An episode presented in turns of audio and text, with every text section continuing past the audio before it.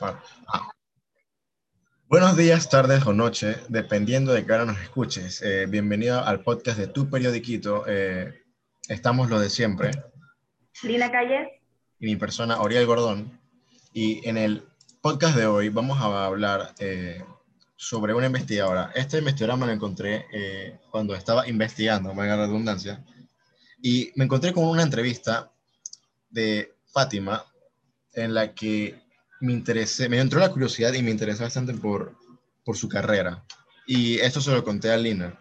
Sí, realmente él estuvo bien insistente sobre que el tema de este podcast fuera Fátima Fernández y pues tenía toda la razón.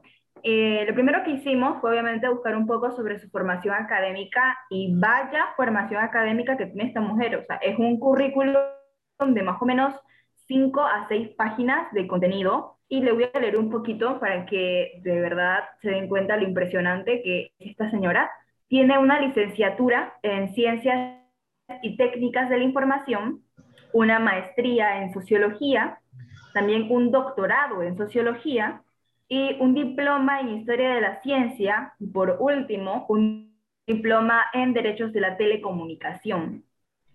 Eh, sí, la verdad es que a esta persona le encantaba estudiar. Y así como tenía una gran formación académica, tiene una gran experiencia profesional. Eh, pues fue presidenta y fundadora de la Asociación Mexicana de Investigadores de la Comunicación. También fue coordinadora del Centro de Estudios de la Comunicación, coordinadora del Comité de Investigación del Consejo Nacional para la Enseñanza y la Investigación de la Ciencia de la Comunicación, que creo que es el nombre más largo que le he visto a un comité. Eh, directora general de la TV UNAM, miembro del Comité Latinoamericano para la Acreditación de la Enseñanza de Periodismo. O sea que podemos ver eh, que del paso, pasa, dio el paso de eh, ser investigadora a enseñar sobre la investigación en el periodismo. también fue directora de la normativa de comunicación en la Secretaría de Gobernación. Ok, y además de todo esto, lo que esta mujer ha hecho, no se quedó ahí. Tiene varios libros publicados y entre ellos podemos encontrar Los medios de difusión masiva en México, Avatares del teléfono en México, la radio mexicana, centro y regiones. Y obviamente tiene muchos más libros, pero no vamos a mencionarlos todos, porque tampoco vamos a hacer eso, pero es impresionante, realmente es impresionante. Además de escribir eh, libros, también participaba en la coordinación de otros libros colectivos como La comunicación y teoría social de la UNAM, que se publicó en 1984, entre otros. Bueno, hablando de sus libros, Oriel, tú que eres tan fan de, de la señora Fátima, tengo una pregunta. Yo supongo que tú te has leído todos estos libros que hemos mencionado, así que, ¿cuál fue el que más te gustó? Sí, sí, la verdad es que me, he leído alguno que otro, pero eh, hay uno que, que me, está interesando demasiado. No me lo he empezado a leer, pero probablemente ahorita después del podcast me lo, me lo, me lo comience a leer, a la redundancia. Eh, que se llama ¿De dónde demonios salió el Enneagrama? Este fue un libro que publicó en julio de 2017. Espérate, Enneagrama, literal creo que es la primera vez que escucho esa palabra en mi vida. Sí, eh, eh, es por una parte este el motivo por el cual me, me interesó bastante.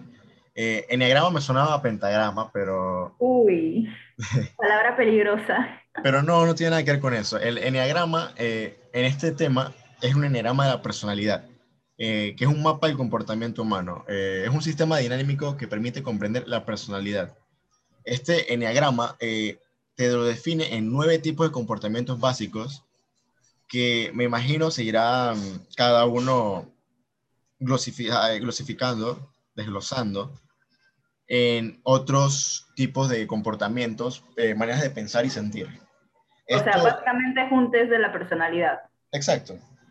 Eh, estos nueve puntos son el ser perfeccionista, el ayudador, el triunfador, el individualista, el observador, el leal, el entusiasta, el desafiador y el pacificador. Lina, eh, ¿tú cuál, con cuál te, identificas? Uy, pregunta dura. Para ser sincera, yo no soy buena describiéndome a mí, así que te la devuelvo. Dime tú en cuál me identificas. Mm, bueno, esta es una pregunta con trampa, la verdad. Cuidadito con lo que dices. Pero yo diría que estás entre el ser observador y el perfeccionista, ya que, pero me quedaría más con el, observador, ya que no sé qué tan responsable eres y perfeccionista eres, ¿sabes? Bueno, eh, para mí, a mi parecer, yo soy el... El... Mentira, yo soy el, el, el pacificador porque no soy alguien que le guste ah. eh, mucho tipo de confrontamiento, sino hablo las cosas tranquilo. Pero me estoy demiando de, del motivo del podcast. la entrevista. Eh, Lina, ¿qué fue lo que más te motivó, más te llamó la atención de la entrevista? Bueno, eh, yo estuve leyendo la entrevista y lo que a mí más me pareció interesante fue cuando ella tocó el tema de cómo inició un poco su curiosidad. Y es que ella cuenta que cuando era niña, sus papás tenían opiniones diferentes sobre ciertos temas. Y entonces a causa de eso ella le tocó decidir qué opinaba ella. Y me parece muy interesante y siento que es lo correcto hacer, enseñarle a un niño que existen diferentes perspectivas sobre diferentes temas y que el niño comienza desde pequeño a desarrollar su propia opinión. Sí, eh, es verdad, ya que por lo menos cuando somos pequeños, eh, por lo general eh, nos adaptamos o copiamos, por así decirlo, las ideologías de los padres.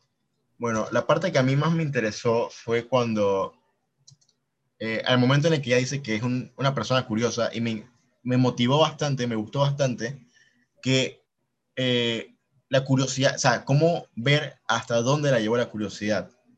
Eh, qué tantos logros eh, la curiosidad le, hizo conseguir, ya que con la curiosidad de los temas que a ella le importaba o le, llamaban la atención, se pone a investigar, a investigar, a investigar hasta saber lo máximo posible sobre algún tema. Y esto, en su, en su mayoría, podríamos decir que fue lo que eh, hizo que tuviera tantos logros hoy en día. Bueno, eh, para despedirnos, eh, ya que vamos a dejarles la entrevista en el link para que... La parte de abajo, sí. Deberían leérsela, realmente es una entrevista muy interesante. No pudimos tocarle mucho el tema porque estamos cortos de tiempo, pero léansela, se les recomiendo. En el próximo podcast, lo más probable es que le hablemos sobre de dónde demonios salió el enagrama, ya que... me, me interesa y se trata ese libro.